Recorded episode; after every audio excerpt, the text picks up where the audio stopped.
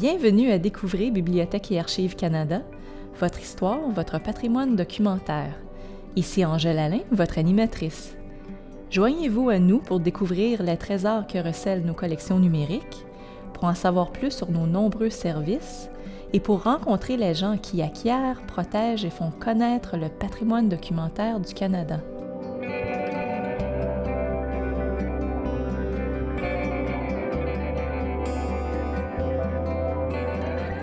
Cette année, le Canada célèbre le 200e anniversaire de la guerre de 1812. C'est une occasion unique pour tous les Canadiens d'être fiers de leur tradition et de leur histoire commune. Le gouvernement du Canada considère la guerre de 1812 comme un moment marquant de l'histoire de notre nation et il a de grands projets pour commémorer cet événement d'importance nationale et internationale. Cette commémoration fait partie des nombreuses activités qui rassemblent les Canadiens et qui continueront de nous unir au cours des années à venir. Le 18 juin 1812, les États-Unis déclarent la guerre à la Grande-Bretagne et à ses colonies de l'Amérique du Nord britannique, qui forment le centre et l'est du Canada actuel. Les troupes britanniques, aidées par les miliciens francophones et anglophones et des alliés des Premières Nations, repousse les invasions américaines pendant plus de deux ans.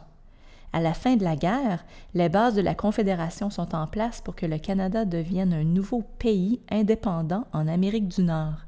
Bibliothèque et Archives Canada possède une vaste et unique collection de documents sur les hommes et les femmes dont la vie ont été bouleversées par la guerre de 1812.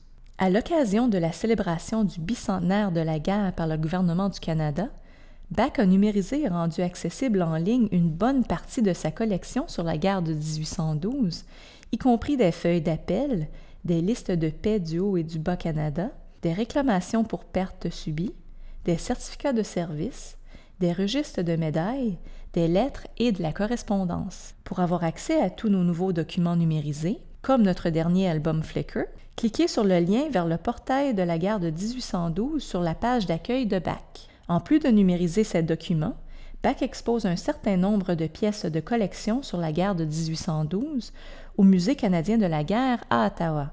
Cette exposition intitulée Visage de 1812 a été inaugurée le 13 juin 2012 et vous pourrez l'admirer jusqu'au 6 janvier 2013. Restez à l'écoute jusqu'à la fin de l'épisode pour en savoir plus sur les portails électroniques du gouvernement fédéral et de BAC au sujet de la guerre de 1812.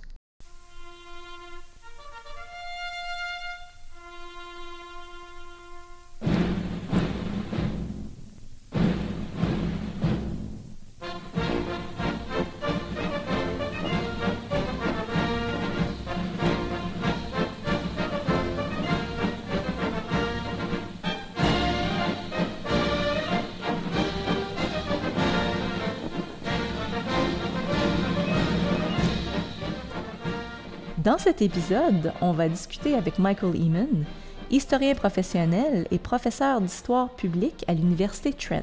Michael va nous parler de la conservation et de la mise sur pied de l'exposition Visage de 1812. Il va aussi expliquer comment il a choisi les pièces pour l'exposition et pourquoi la guerre de 1812 est importante pour tous les Canadiens. Bonjour Michael, merci d'être ici. Bibliothèque et Archives Canada vous a demandé d'être le conservateur de l'exposition Visage de 1812 au Musée canadien de la guerre. En quoi ça consiste exactement? Quand ils m'ont demandé de faire l'exposition, ils ont dit Mike, pourrais-tu rassembler des tableaux représentant la vie quotidienne et des portraits de Canadiens ordinaires qui seraient les visages de la guerre de 1812? Parce que l'exposition s'appelle justement Visage de 1812. Le problème, c'est qu'on ne fait pas le portrait des Canadiens ordinaires au début des années 1800. Alors, j'ai été obligé d'élargir l'étendue de l'exposition et d'ajouter ce qu'on appelle l'art documentaire. Les paysages, les différents types d'images représentant des personnes, comme des tableaux ou des dessins, et d'autres sortes de pièces comme des globes terrestres et des cartes. Donc, en plus de montrer les visages des gens, je montre les endroits où ils vivent. Comment vous choisissez les pièces qui font partie de l'exposition quand les options sont si nombreuses? C'était très difficile. On a commencé avec environ 200 pièces et on a diminué la liste petit à petit. Il faut préciser que l'exposition est à l'avant du Musée canadien de la guerre, juste à côté de l'espace réservé aux expositions temporaires. Ils sont en train d'organiser une très grande exposition sur la guerre de 1812 à cet endroit-là. Alors, on voulait être sûr que notre exposition allait compléter celle du musée et qu'elle n'aborderait pas les mêmes enjeux.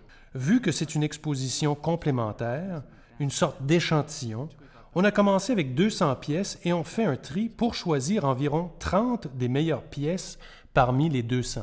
Donc, vous avez choisi du matériel, mais aussi des points de vue sur la guerre.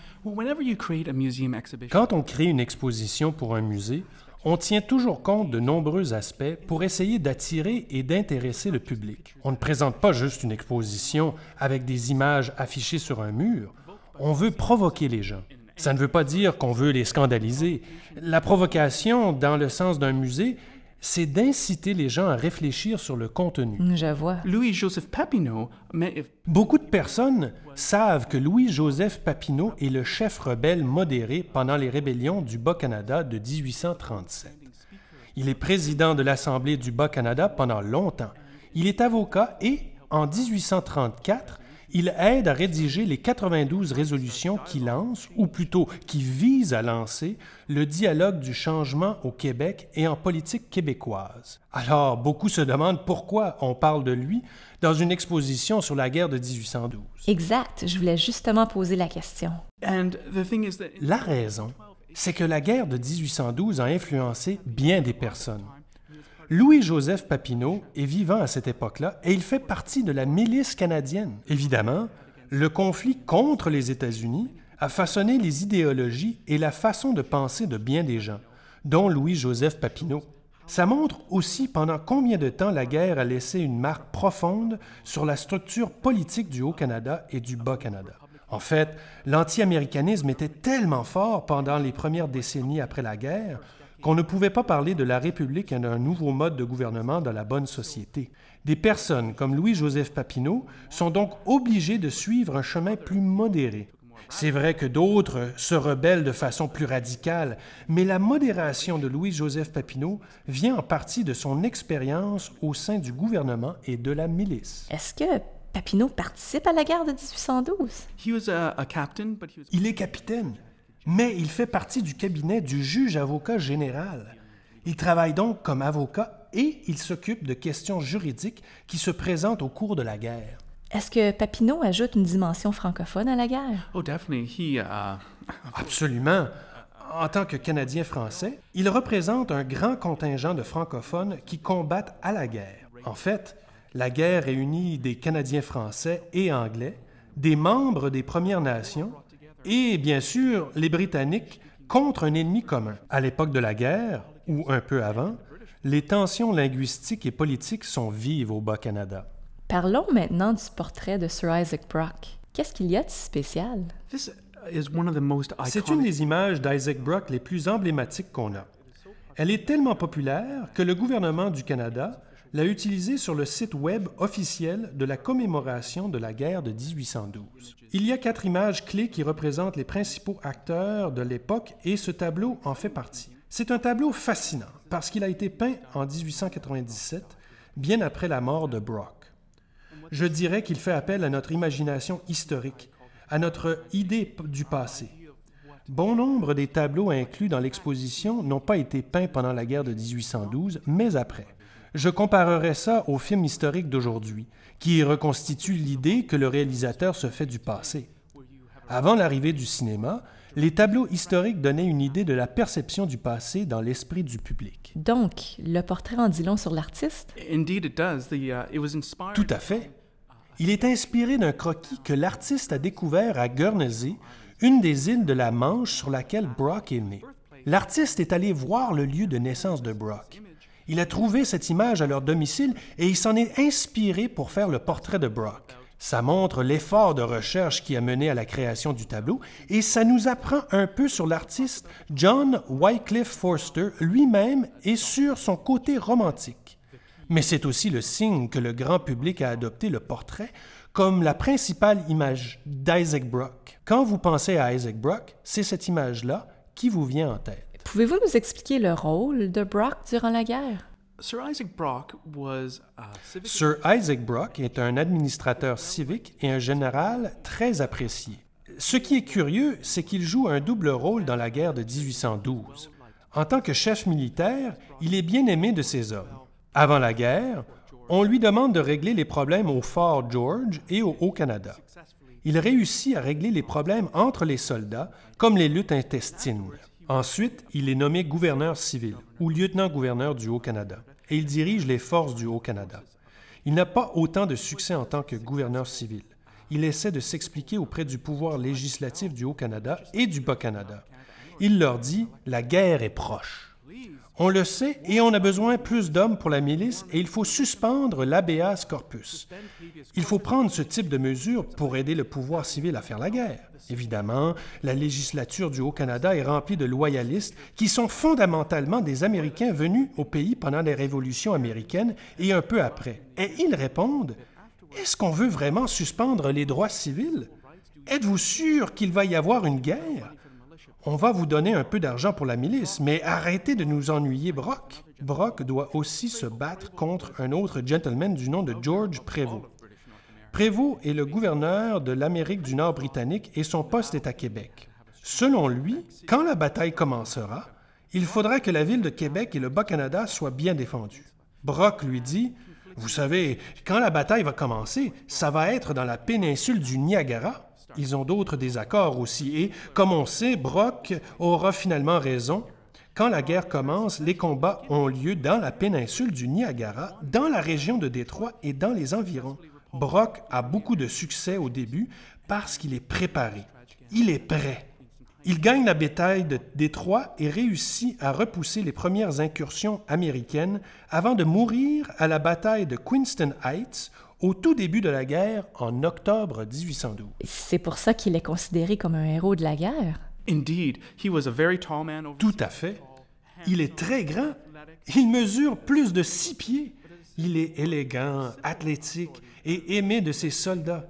Mais comme j'ai dit, les autorités civiles, les législatures et les personnes de ce type ne sont pas aussi enthousiastes au sujet de Brock. Toutefois, il n'y a rien de mieux que de mourir au champ d'honneur pour devenir un héros universel, au point où les titres de Sauveur du Haut-Canada et de Héros du Haut-Canada lui sont attribués.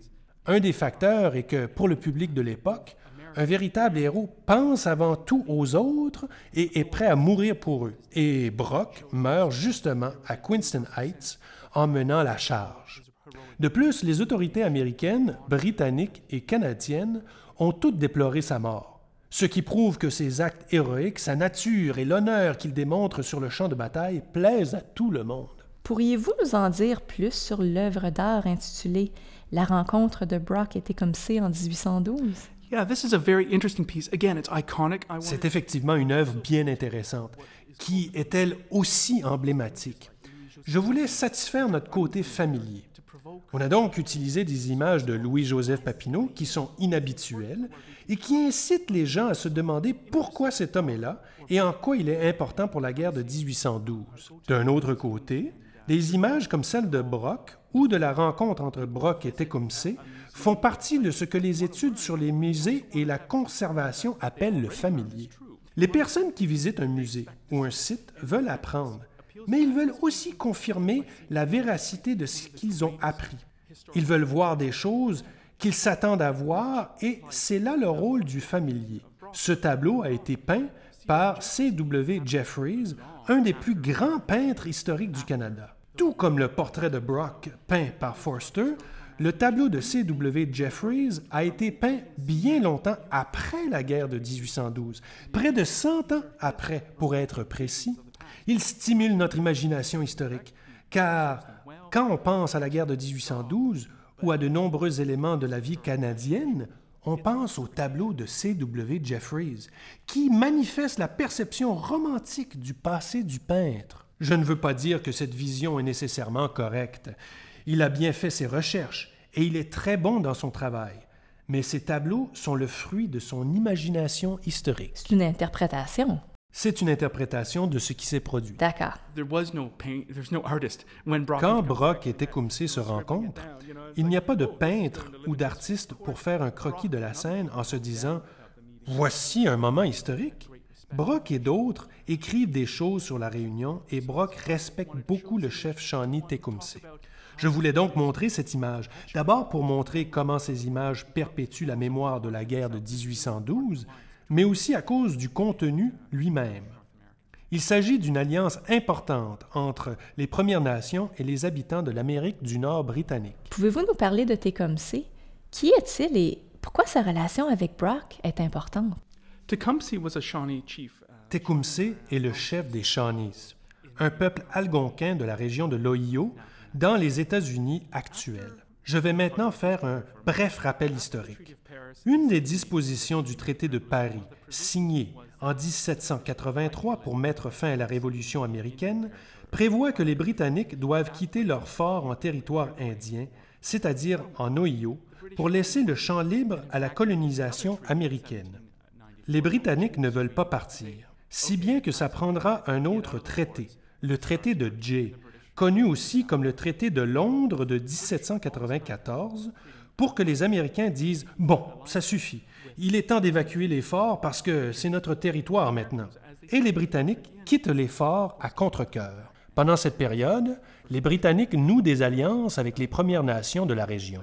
Quand les Américains commencent à arriver, évidemment, ils entrent en contact et une série de conflits assez violents éclatent entre les Premières Nations et les Américains. Les deux camps commettent des atrocités. Les Shawnees sont un peuple qui ont vu les Américains arriver et les colons s'établir en Ohio. Le conflit s'aggrave et la Louisiane est achetée en 1803. C'est l'époque où la France possède une bonne partie des États-Unis actuels et décide de vendre le territoire pour 15 millions de dollars seulement, ce qui est toute une affaire pour les États-Unis qui doublent leur territoire. Si les Américains croient que tout le continent leur appartient, le fait de doubler leur territoire d'un seul coup les conforte dans leur théorie. Il incite de plus en plus leurs habitants à se rendre vers l'ouest. Va à l'ouest, jeune homme, toujours plus à l'ouest. Mais évidemment, il y a déjà des peuples qui vivent à l'ouest, comme les Shawnees.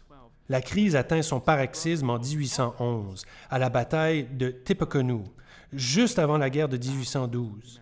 Le frère de Tecumseh, qu'on surnomme le prophète, parce que c'est un homme très spirituel, subit la défaite contre des colons américains et les tensions atteignent un point culminant.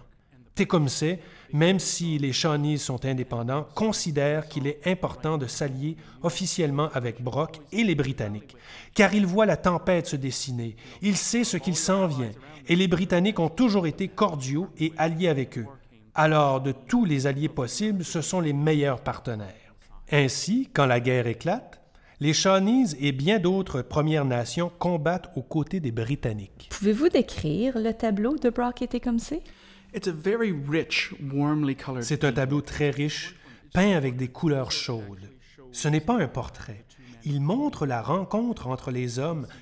Tecumseh porte une tenue autochtone de couleur terre et des apparats autochtones. Brock, dans sa tunique rouge, serre la main de Tecumseh.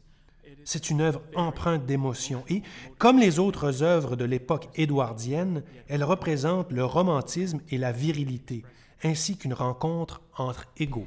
Vous avez aussi choisi une œuvre avec une autre personnalité historique importante de l'histoire canadienne, Laura Socard. Qu'est-ce que l'œuvre représente et pourquoi elle est importante? Uh, Tout comme le tableau de C.W. Jeffreys représentant la rencontre entre Brock et Tecumseh, cette œuvre montre la rencontre de deux personnes. Laura Secord, dans une posture dramatique, raconte son histoire au lieutenant Fitzgibbon qui écoute attentivement. Là aussi, la scène se passe dans les quartiers généraux, à l'intérieur d'une cabine où l'on voit des plans, des tables et d'autres soldats. On a encore une fois l'impression d'être à un point névralgique de la frontière, mais au lieu d'être celui de Brock, c'est celui qui est gardé par le lieutenant Fitzgibbon. L'histoire est que, avant la bataille de Beaver Dam, l'époux de Laura Secord est blessé et récupère dans sa maison quand elle apprend que les Américains veulent attaquer Beaver Dams. Alors elle parcourt 30 kilomètres à pied pour se rendre au quartier général et avertir le lieutenant Fitzgibbon que les Américains prévoient attaquer bientôt. Il y a maintenant deux versions de l'histoire. Certains disent que Fitzgibbon est déjà au courant, qu'il répond Merci beaucoup d'être venu, qu'il apprécie la visite de Laura Secor, mais que tout est sous contrôle.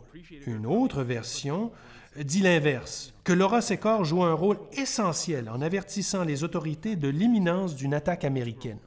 Dans certaines versions, elle a une vache, dans d'autres, elle n'en a pas.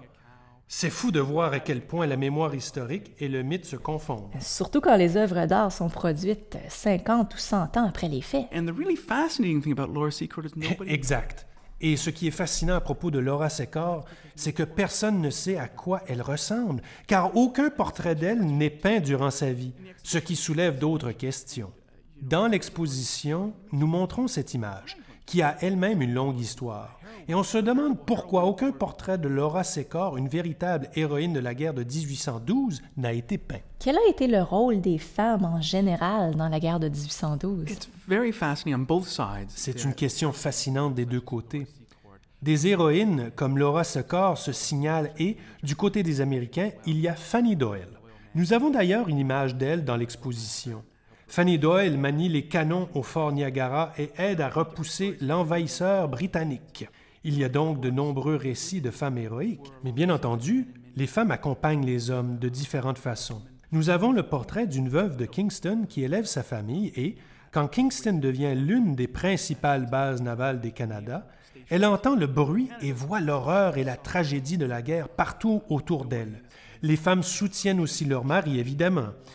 Il y a une limite à ce que les femmes peuvent faire en raison de leur rôle dans la société de l'époque, mais il y a des veuves qui soutiennent leur famille et qui assument un rôle important. Elles entretiennent la flamme à leur domicile pour leur fils ou, si elles sont mariées, pour leur mari parti au combat. Les femmes ont joué un rôle essentiel dans la sauvegarde de la collectivité, mais il n'y a pas eu assez de recherches à ce sujet. Certaines personnes, comme Diane Graves, ont écrit des textes sur le rôle des femmes à la guerre de 1812, mais on pourrait en faire beaucoup plus pour étendre notre savoir à ce sujet. Voici maintenant l'archiviste Patricia Kennedy de Bibliothèque et Archives Canada. Elle vient nous parler du rôle important des femmes durant la guerre de 1812. Women played a, a role that's Les femmes ont joué un plus grand rôle qu'on le pense en général. Un des problèmes est que, jusqu'à récemment, la majorité des œuvres historiques étaient écrites par des hommes. Et comme l'histoire est généralement écrite par les vainqueurs, c'est leur point de vue que nous connaissons. Ces historiens ne nous en disent pas beaucoup sur les femmes, les enfants, les autochtones et d'autres minorités. Pourtant, il y a des sources d'informations très riches sur la vie des femmes. Si on regarde les réclamations pour pertes subies durant la guerre de 1812, on voit qu'elles sont souvent déposées par des veuves ou par des femmes dont les maris sont temporairement absents. On y trouve de nombreux détails sur leur situation familiale, leurs expériences et leur niveau de scolarité. Toutes ces sources ne demandent qu'à être étudiées. Une bonne partie des chercheurs qui utilisent les ressources de Bibliothèque et Archives Canada découvriront des choses qu'ils n'ont pas trouvées dans des livres d'histoire, qui sont rédigés par des historiens qui ont un point de vue particulier et qui laissent tomber certains détails. Ceux qui étudient eux-mêmes les documents découvrent des choses que les historiens n'ont pas jugé bon de mentionner dans leurs livres d'histoire. L'exposition comprend deux œuvres sur le combat naval qui oppose le Shannon au Chesapeake. Pouvez-vous nous en dire plus sur ces œuvres? Yes, I included that because again. Oui, je les ai ajoutés à l'exposition parce que quand on pense à la guerre de 1812, on pense souvent à la campagne du Haut-Canada. Parfois, on pense au lac Champlain, au fleuve Saint-Laurent et à Charles de Salaberry dans cette région-là du Québec. Mais les batailles de la guerre de 1812 se sont déroulées à bien des endroits. Un des grands théâtres de guerre, ou plutôt une zone d'opération, désolé, est l'océan Atlantique. Nous sommes maintenant en compagnie de Timothy Dubé de Bibliothèque et Archives Canada. Il vient nous parler de l'importance des combats navals lors de la guerre de 1812 et de la richesse des ressources documentaires de Bach à ce sujet. Britain's Royal Navy had more than 600 fighting ships. La Marine royale britannique a plus de 600 navires de combat en service pendant la guerre de 1812, contre 8 frégates et 14 sloops et briques de combat pour les Américaines, et ces navires ne peuvent servir que dans l'Atlantique. Les Britanniques imposent une blocus aux ports américains. Les navires américains lancent des raids éclairs contre les vaisseaux britanniques, mais ils ne parviennent pas vraiment à perturber la navigation britannique. Les deux belligérants ont aussi recours à des corsaires autorisés sous licence.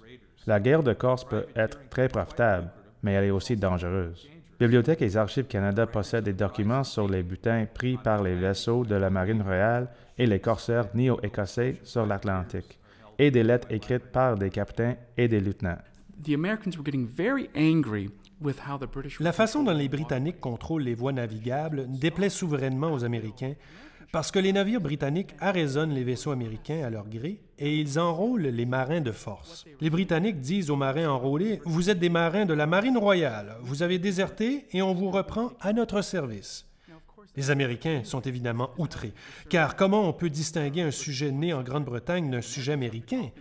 Ils ont souvent le même accent, et le droit britannique stimule qu'un sujet né en Grande-Bretagne demeure toujours un sujet britannique. C'est pour ça que les Britanniques considèrent qu'ils ont le droit d'enrôler les marins américains par la force. L'océan Atlantique et les combats navals sont particulièrement féroces à cause du ressentiment qui existe depuis longtemps entre les Britanniques et les Américains. En juin 1813, le Shannon, un navire britannique, rencontre le Chesapeake, un vaisseau américain. Le capitaine du Chesapeake, le vaisseau américain, s'appelle James Lawrence, et le capitaine du Shannon se nomme Philip Brooke. Brooke est un passionné. Il aime l'artillerie et il aime entraîner ses hommes. Quand il lui demande de prendre une pause, il répond Non, on continue de s'exercer avec les canons. Alors, il continue de manipuler les canons et de tirer. L'artillerie navale est un art. Ça fait partie des combats les plus féroces et sanglants parce que les canons ne contiennent pas seulement des boulets. Il y a les obus à mitraille, c'est-à-dire un obus rempli de petites balles, qui fait comme des coups de fusil, et des boîtes à mitraille, des obus remplis de grosses balles qui peuvent enlever un membre, Ou détruire le côté d'un navire. ou détruire le côté du navire. Il y a le boulet à la chaîne, le boulet ramé, divers boulets qui visent seulement à détruire le cordage des navires. Quand les combats navals se déroulent, on a l'idée romantique, assez proche de la réalité, du feu de bordée, quand deux navires, au lieu de s'affronter face à face, Se mettre côte à côte. side to side and let her rip, so to speak. se mettent côte à côte et donnent tout ce qu'ils ont dans le ventre, si vous permettez l'expression. Le vainqueur est le dernier survivant. Eh bien, en juin 1813, les deux navires Shannon et Chesapeake engagent le combat. Ils sont environ 40 km à l'est de Boston. Ça vous donne une idée de l'ampleur de la guerre. Ça n'a pas lieu sur les Grands Lacs ou à l'extérieur de Halifax, mais près de Boston. Les deux navires s'aperçoivent, s'approchent à 35 mètres de distance côte à côte et ils déclenchent leur feu de bordée. Ils échangent des salves pendant six minutes environ. La théorie habituelle dit qu'il faut détruire le cordage de l'adversaire pour que le navire soit inutilisable. Par contre, Brooke décide de tirer ses boulets sur les ponts de- des canons du navire américain. Quand ils tirent le feu de bordée, ils éliminent presque la puissance de feu des Américains et ils détruisent une bonne partie de la structure du navire. Dans un scénario digne d'un roman de cap et d'épée, des cordes sont lancées entre les deux navires et Brooke dirige l'abordage. Les combats durent encore 13 minutes sur le pont. Ce sont des combats sanglants au corps à corps. L'exposition a deux images à ce sujet. La première est une image très romantique du combat sanglant au corps à corps sur le pont du Chesapeake. L'autre est une caricature qui se moque des Américains et de leur lâcheté. En fait, les Américains ne sont pas lâches du tout. Le combat est acharné et dévastateur. Les Britanniques l'emportent et les deux capitaines, Brooke et Lawrence, sont blessés. Lawrence succombe à ses blessures et Brooke a perdu une partie de sa tête. À cause de sa grave blessure à la tête, c'est un lieutenant, un officier subalterne, qui ramène les deux navires à Halifax. Dans la guerre de 1812, les Britanniques, ou la Marine royale, devraient dominer. La Marine royale est la plus puissante du monde, mais elle perd une bonne partie des batailles. Alors le combat entre le Shannon et le Chesapeake suscite une grande fierté chez les Britanniques. Ils ravivent leur orgueil et confirment qu'ils sont encore les meilleurs.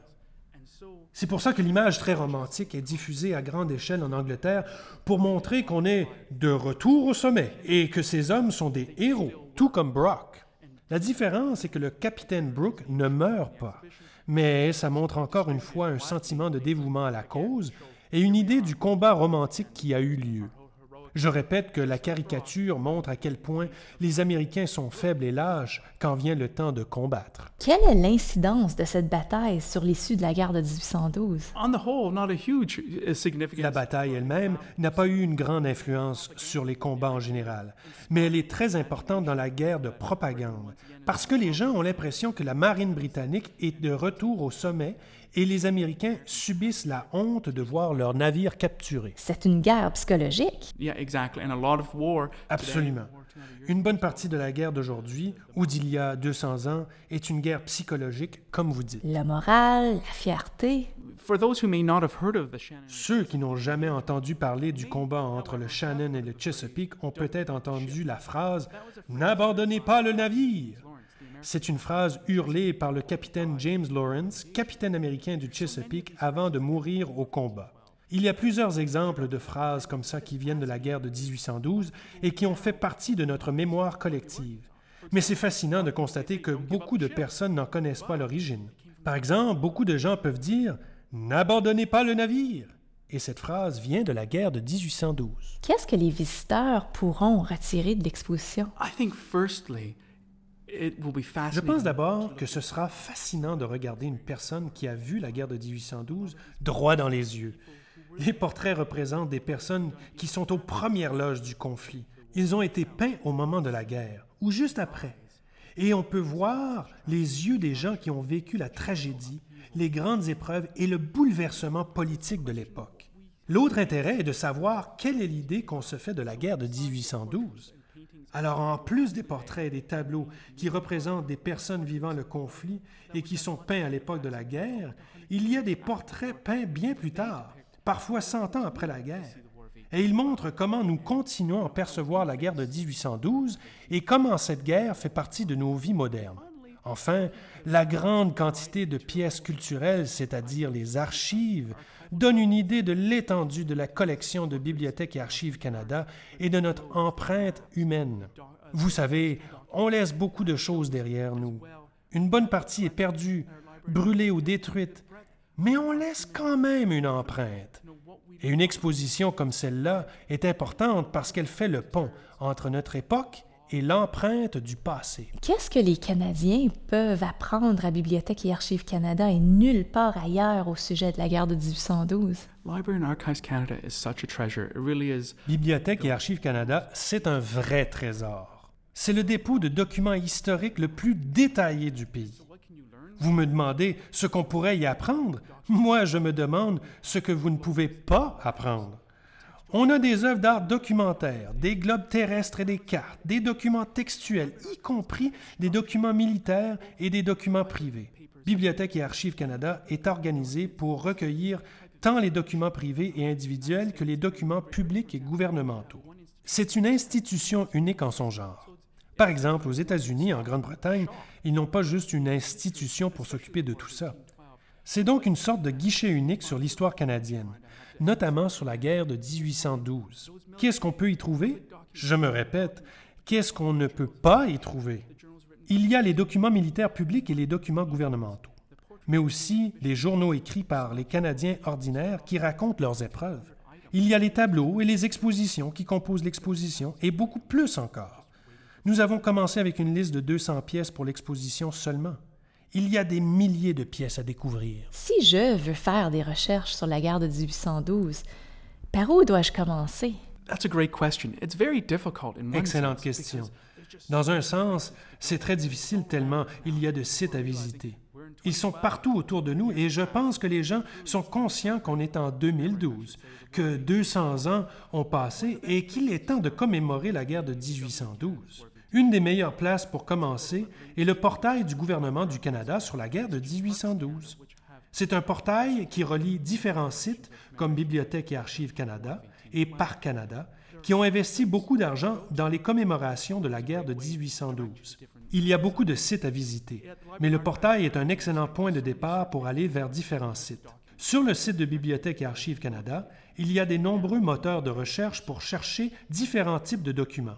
Je recommande vivement aux gens d'aller sur le site pour mener leurs propres recherches. Pouvez-vous me dire quel est l'aspect historique le plus intéressant de la guerre de 1812 selon vous?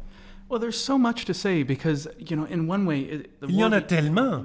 Dans un sens, la guerre de 1812 réunit les Canadiens français et anglais, les Premières Nations et les Britanniques contre un ennemi commun. Et c'est extrêmement intéressant de voir que ça prend ce type d'événement pour rassembler les citoyens. Mais qu'est-ce qui arrive après?